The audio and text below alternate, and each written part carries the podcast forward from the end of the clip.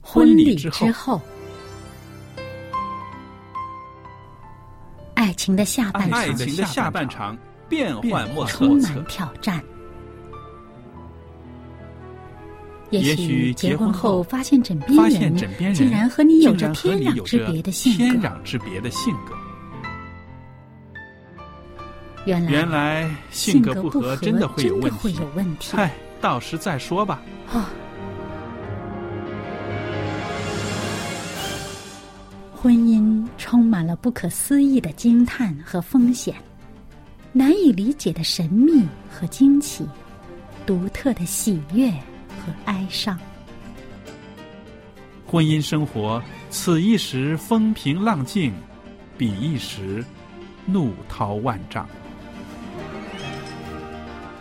幸福的婚姻不不是是没没有有冲突的，而是而是有有能能力力解解决决冲冲突突。两个人总比一个人好，因为二二人人劳劳碌碌同得美美好的果好效的果效。夫妻夫妻是一是起一起承受承受生生命命之之恩恩的的。爱到到永永远远，爱到永远。爱到永远。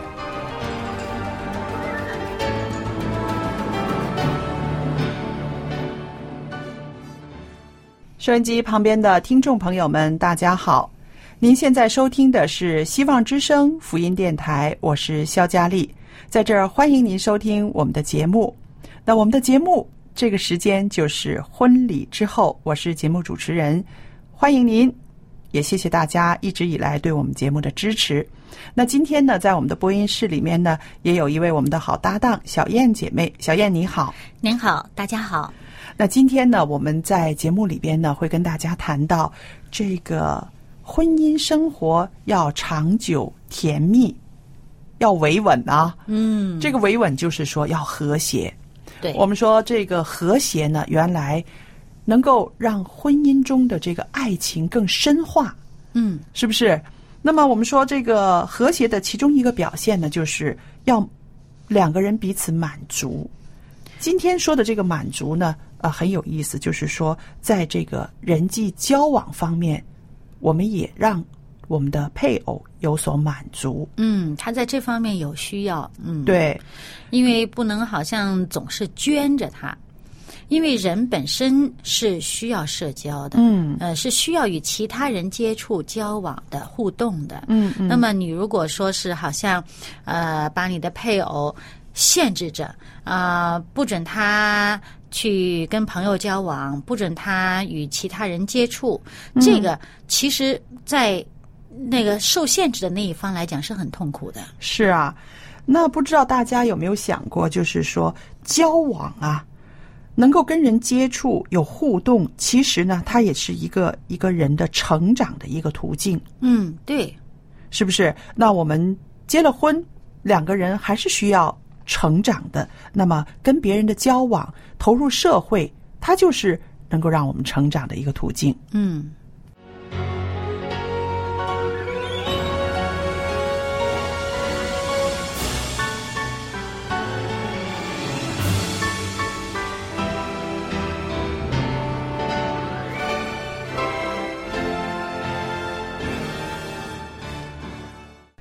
那不知道呢？呃，你现在有没有关注到这个社会上的一个现象，就是很多宅男宅女，是不是？啊、整天对着电脑啊哈、对，有的人呢，连上班都觉得厌烦，因为要跟人交往，他情愿在家里面呢啊，对着电脑，对着游戏机。那不知道他们有没有想过，他们这样子的话呢，其实是没有办法结婚的。就是结了婚之后，他也觉得和伴侣的交往互动呢，有困难，嗯也是有困难的，嗯对不对？所以这也是一个啊、一个社会上的一个现象，而且带来一个相当严重的后果。不过有些人他不出去交朋友呢，其实也是一种自我保护意识。嗯啊，他觉得这个社会太复杂了，太混乱了。嗯、我我看人又看不准，啊、我怎么知道对方是什么心态？嗯啊，那么嗯、他会觉得怵啊，嗯啊、我我我好像出去呃跟朋友一起啊、认识新的人，嗯，很怵啊。对，啊，所以呢，以前即使是没有电脑的时候，嗯他可能也喜欢在家里自己一个人看看书、听听音乐或者绣绣花儿什么的，嗯呃，就一天就过了，呃。就是说，呃，不念书、不工作的时候嗯啊，放假的时候啊，自己呃一个人呃挺自在的对，省得伤脑筋跟别人相处。但是其实呢，伤脑筋的地方是有，但是它也会相对的来说呢，会带来很多乐趣。嗯同时呢，它也是一个挑战，因为人的互动会牵涉到我们很多的情绪啊、心理啊、理解啊、体贴呀、等等。那其实这些呢，都是挑战挑战自己的这个情商，是不是呢？嗯对，所以有人说呢，这个社会是人生这个生活乐趣的一个泉源。那当然，这个泉源呢会带来一些重担，有的时候人际关系的一些矛盾呢，嗯让人很难过。但是呢，它却是一个让你能够透过你的社交网，透过你的朋友圈子、你的亲戚，然后你可以了解到很多社会上发生的事情。这个就是说，泉源就是在这里。那有的人现在因为资讯发达，他情嗯愿通过电脑来了解社会上发生的事情，他觉得这样更安全。那但是同样就是说，这种自我保护呢，如果在婚姻里边的来讲呢，你可能你自己是这样子的价值观，但是对方不是啊，对方是要朋友的，他是一个需要有这个。社会上的这种互动的交往的，他情愿去跟人接触的，所以对这个就是说要两个人协调了。对，要充分的尊重对方的社交。嗯嗯，因为这样的话呢，其实社交是我们人一个成长的一个途径。对，嗯，那么通过与人标交往呢，这个呃，古话说嘛，“三人行必有我师”嘛。对啊，你跟其他人交往会吸收一些东西，嗯那么这些东西可能是人家的生活的这个提炼出来的一些精华的一对些经验呃、有益的东西。嗯那么我们呃不需要自己亲身去经历了才体会到，已经从别人的经验当中学到了。嗯、那么这个本身也是一个成长的一个一个机会吧。嗯因为我们看到啊，这个呃，有一些婚姻状态呢是这样子的，就是有一方，就像你刚刚说的，自我保护的意识很强，他觉得我不需要跟这么多人接触，嗯，呃，我们这样子好好的过日子，呃，不就挺好的了吗？可是另一方呢，并不赞同，对不对？嗯因为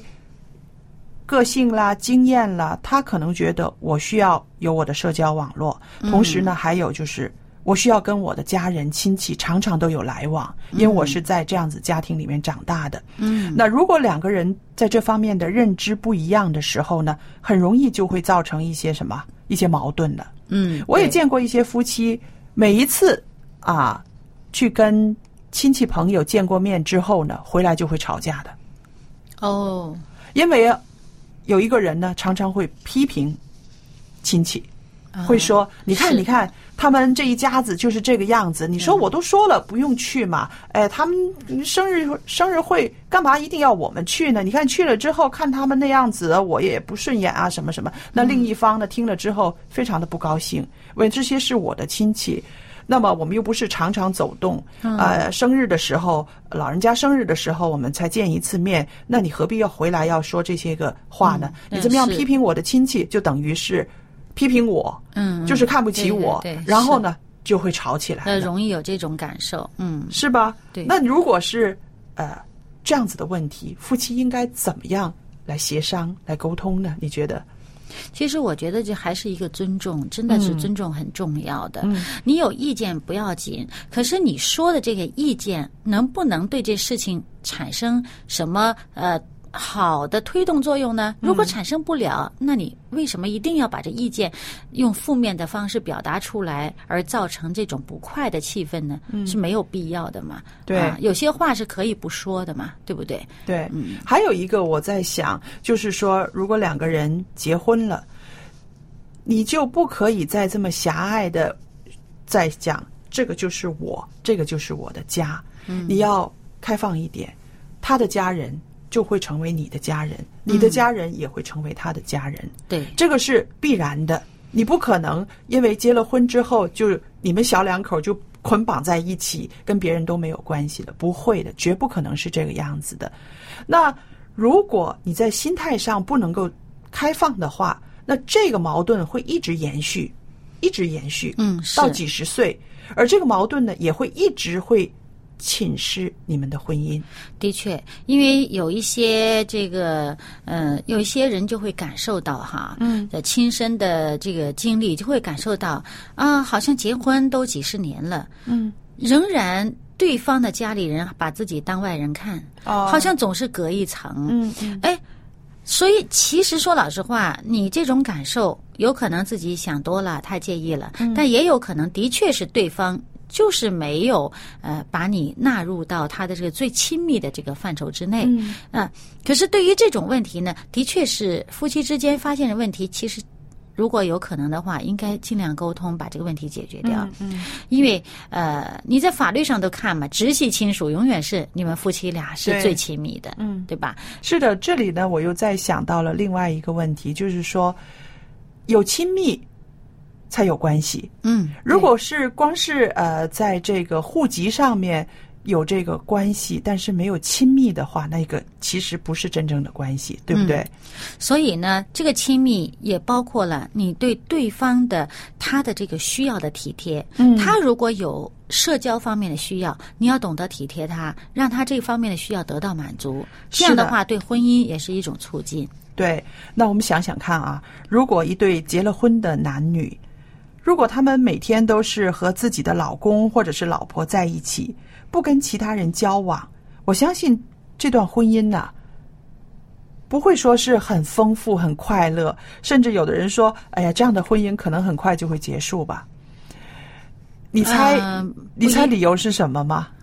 啊，你说说看。因为啊，我们跟外界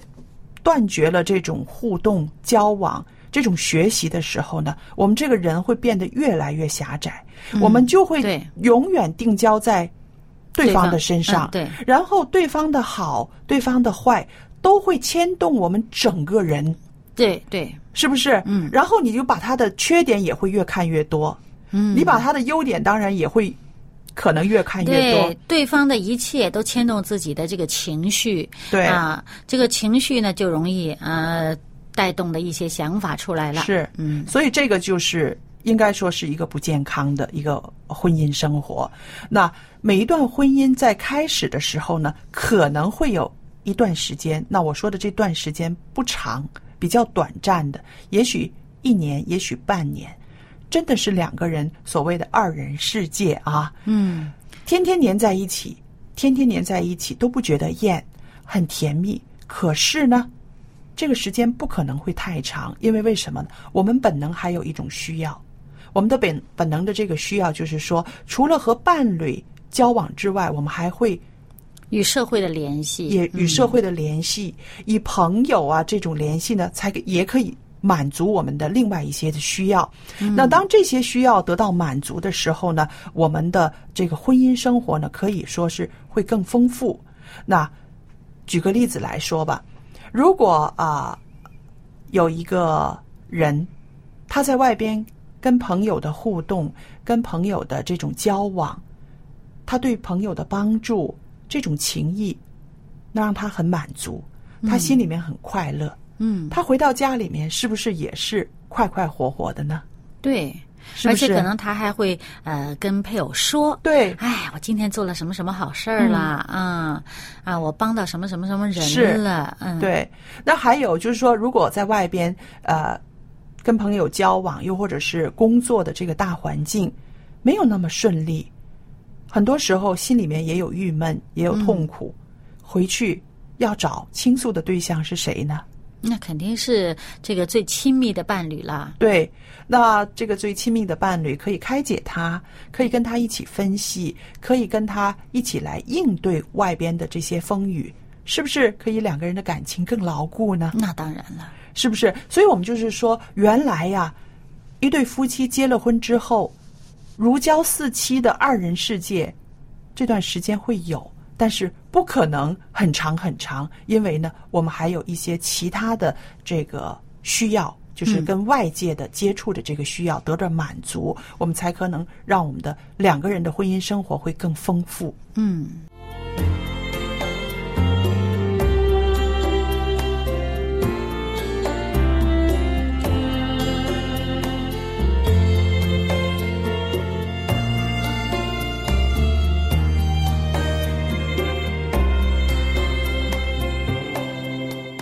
那小燕，我们刚刚谈到的就是说这个呃交往的需要，嗯是可以满足我们的心理的，对不对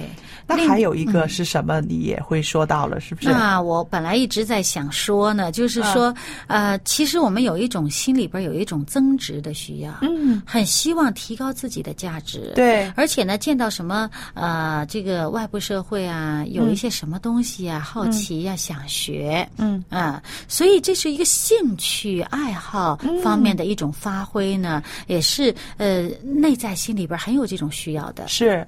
如果看到我们的伴侣有成长，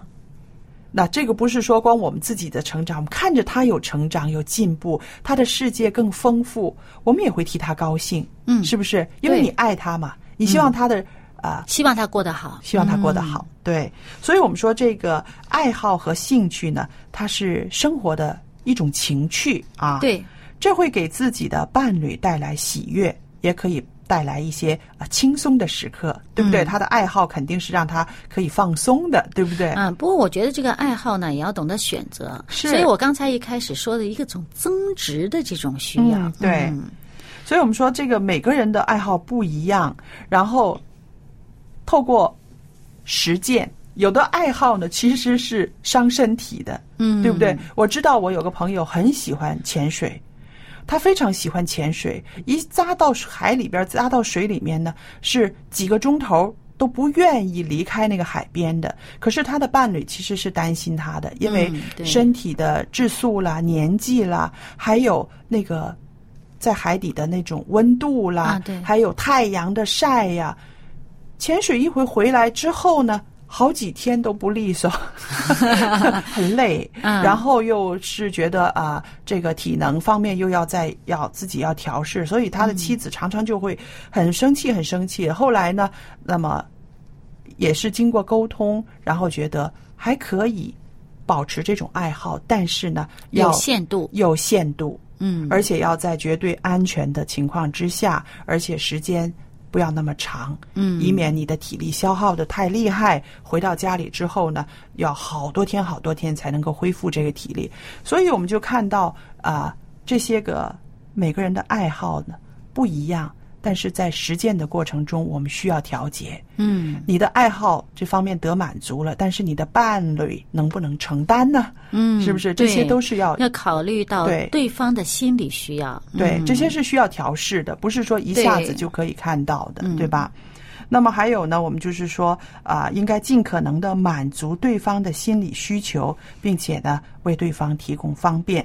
那就是刚刚的那个例子里边呢，那当然啦，我说的这个喜欢潜水的丈夫呢，他真的是喜欢海洋。嗯一提到了朋友一说啊，兴奋的马上很兴奋的就要去。嗯可是呢，这个妻子呢，在旁边会会唠叨嘛，嗯会讲嘛。那么开始的时候会有摩擦的，嗯，的确会会有摩擦的。那么最不好的状态就是说什么呢？啊，他怕你唠叨，怕你不高兴，他就瞒着你去。啊或者是很累了，回到家里不想你唠叨，不想你指责他，他就强撑着，哎呀，那这个更这些个伤嗯更伤，所以这些个经历呢，都是在生活中会表现出来的，然后才能够有一个调试。嗯，那么所以我们说啊啊，爱好和兴趣呢是可以让人得满足，但是呢，不是一个人得满足，要两个人有那是最好的共识对才行。对，所以呢，大家要调节嗯这些东西呢，还是一个彼此尊重。嗯那我尊重你的爱好，你尊重我的爱好，大家能够调节到一个一个比较平衡的一个点上面呢，哎，双方都得到满足，这就是最好了。嗯对，所以因为呢，我们说，如果是啊、单方面得到满足的话呢，另一方面呢，很多时候会有失落感。嗯，是不有是可能，嗯，有的时候还会比较，会说哦，你对你的兴趣爱好看重的比我还要重要啊，嗯，是不是？那这个时候就会有什么不满了，不满也会出来了，是不是？唠叨嘛，唠叨刚才那个， 对，还有呢对，就是有很多烦恼，嗯，或者会有一些这个比较强势的，他就会采取什么限制行动啦，嗯还有怨恨呐、这个心理状态也会出来的，是不是？所以我们就是说，这个尊重对方，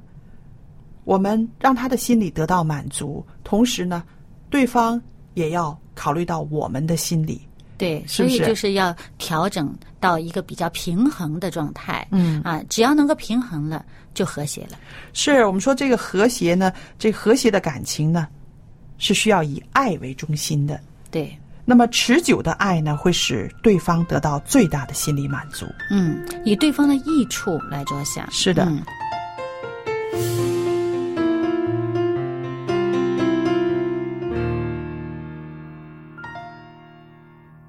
你是我的一切，你是我的最爱，我要用尽所有声音来高唱你慈爱。你是我的一切，你是我的最爱，我要用尽所有力量来举手赞美。爱你不需要假装，爱你不与人比较，只要有颗像孩子的心，天真爱你。我要更多更多爱你，我要更深更深爱你，我要用单纯的心，单单只为爱你。我要天天天天爱你，我要每时每刻爱你，没有任何复杂的原因，只因你是我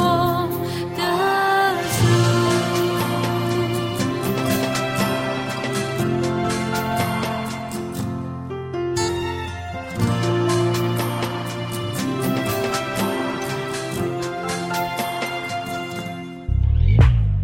你是我的一切，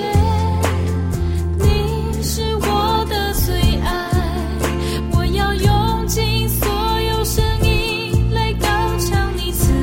爱。你是我的一切，你是我的最爱，我要用尽所有力量来举手赞美。爱你不需要假装，爱你不与人比较，只要有颗像孩子的心，天真爱你。我要更多更多爱你，我要更深更深爱你，我要用单纯的心，单单是为爱你。我要天天天天爱你，我要每时每刻爱你，没有任何复杂的原因，只因你是我。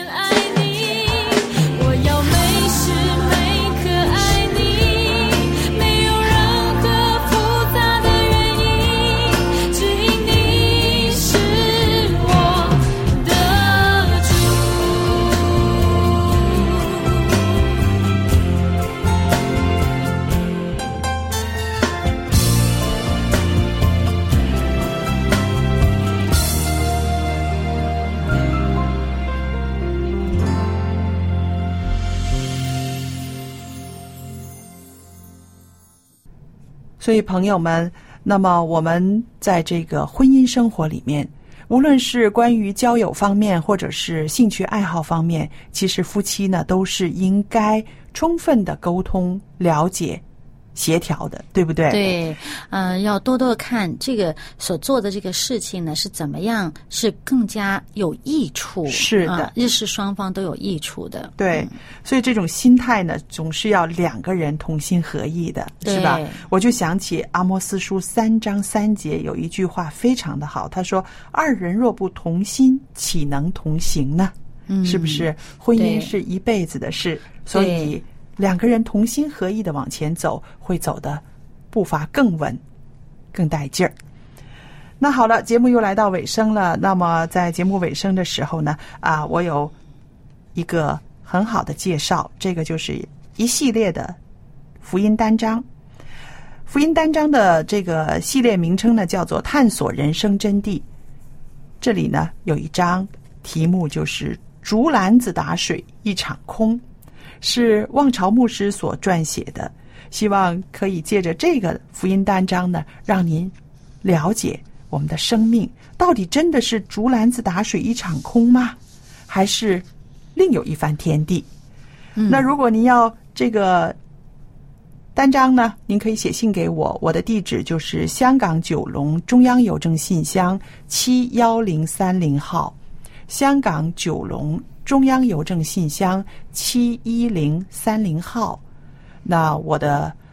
名字叫肖佳丽，您写给佳丽收，或者是婚礼之后节目主持人收都可以。那记得来信的时候呢，写清楚您的姓名、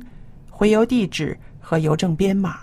记得不要写的太潦草啊，因为有的时候呢，您的字体写的太潦草的话，也会造成我们的一些不便，甚至呢有尤误的发生。那方便的话呢，写下您的电话号码。那我们在邮寄之前呢，先跟您联系一下，确认您可以收得到。那同时呢，我也有电子邮箱，您可以用电子信件跟我联络。电子邮箱就是佳丽，佳丽的汉语拼音 at v o h c v o h c 点 c n，我就可以收到您的电子信件了。那么今天呢，我们的节目就播讲到这儿。很谢谢听众朋友一直以来对我们希望之声福音电台的支持，对佳丽还有我们的节目的支持。希望可以收到您的来信，从您的来信中呢，可以听到您收听我们节目的一些回响。好了，今天的节目就播讲到这儿，愿上帝赐福与您和您的一家人。我们下次再见。再见。